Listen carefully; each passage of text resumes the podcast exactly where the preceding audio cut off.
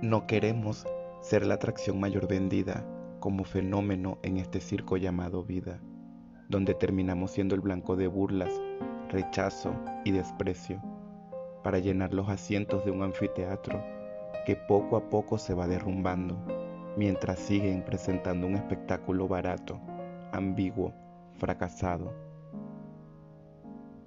Usamos disfraces para cada ocasión, maquillamos nuestras emociones, algunos usamos brillos para hacernos notar.